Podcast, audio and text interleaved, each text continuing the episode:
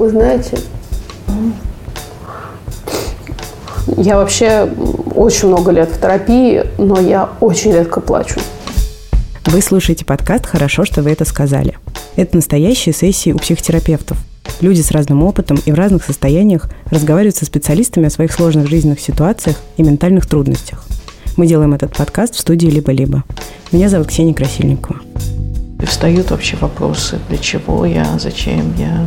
Ну, блин, это тяжело рассказывать.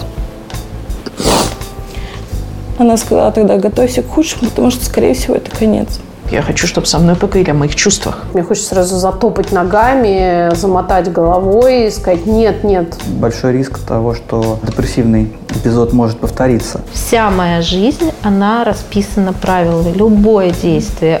В вашей ситуации видно, как тяжело, когда окружающие начинают обвинять нас в этом. Ну, блин, я так устала. Вот окей, это бывает, это естественно. Угу. Я стала себя, как мне кажется, сейчас чувствовать слишком хорошо. Я с огромным уважением отношусь к тому, что вы пришли на эту консультацию, потому что я считаю, что мы должны для себя получать поддержку. Мы делаем этот подкаст совместно с клиникой психиатрии и психотерапии Европейского медицинского центра. Хорошо, что вы это сказали.